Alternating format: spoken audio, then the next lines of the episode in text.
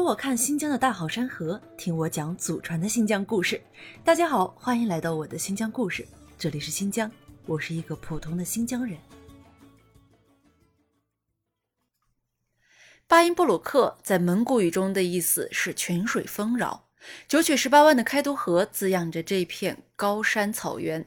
今天我们就来一起走进巴音布鲁克，看看这儿都有哪些不可错过的风景。每年的六月到九月是巴音布鲁克草原一年中最美的时候，在茅草、松草、苔草之间盛开着许多数不上名字的野花，羊群像云朵一样在草原上游荡，各种风格的蒙古包散布其间。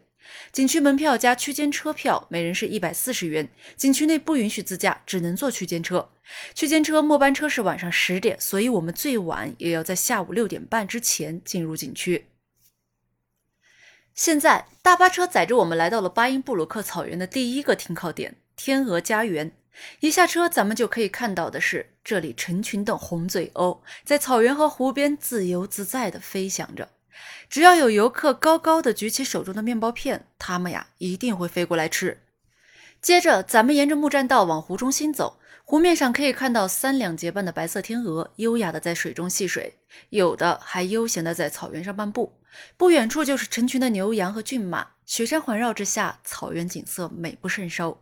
巴音布鲁克作为中国唯一的天鹅自然保护区，湿地自然条件非常优越，是天鹅和其他各种水禽栖息繁衍的理想乐园。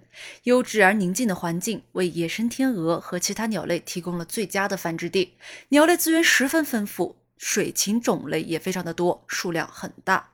全国四大天鹅中有三种在这里栖息。接下来，我们前往下一站，路程大概是三十分钟左右。一路途观壮阔的草原风光，如果幸运的话，还可以看到稀有的长寿仙鹤。下车之后，我们身后不远处就是咱们第二站的观景点——藏传寺庙巴润库热。库热是寺庙的意思。巴音布鲁克草原中间有座山叫艾尔滨山，因此巴润库热也叫艾尔滨喇叭庙。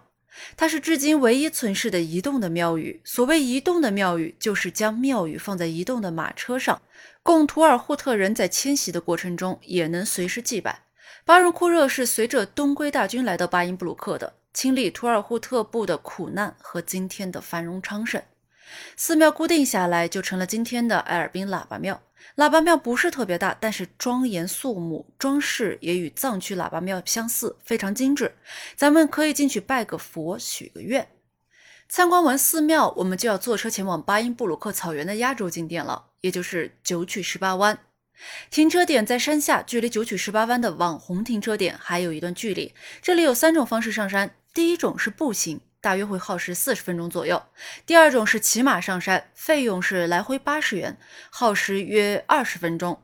第三种是乘坐观光车上山，往返二十元，耗时十分钟，可自行按需选择。上山之后，出现在我们眼前的这个观景台，便是巴音布鲁克最有名的地方了。这里的游客也是最多的。很多摄影师早早就会来到这里蹲点拍摄九个太阳的落日。巴音布鲁克草原夏季落日的时间是在晚上八点到十点左右。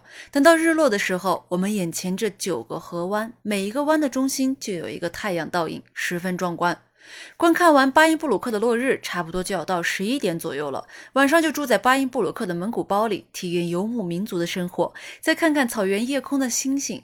这里最小的蒙古包一百五十元一晚，可容纳四到五个人；大的蒙古包是三百元一晚，可以容纳七到八个人。早上在鸟儿和牛羊的叫声中醒来，一开门就是大草原，非常值得体验。随着巴音布鲁克游玩旅程的结束，我们在巴音郭勒蒙古自治州的云游之旅也就在此告一段落了。想要来新疆巴音郭勒蒙古自治州旅行的朋友，别忘了收藏加订阅我们。下期我们将走进新疆和田。为大家讲述大名鼎鼎的和田玉，敬请期待。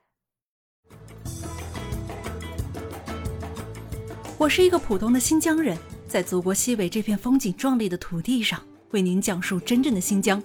感谢您的倾听，我们下期再见。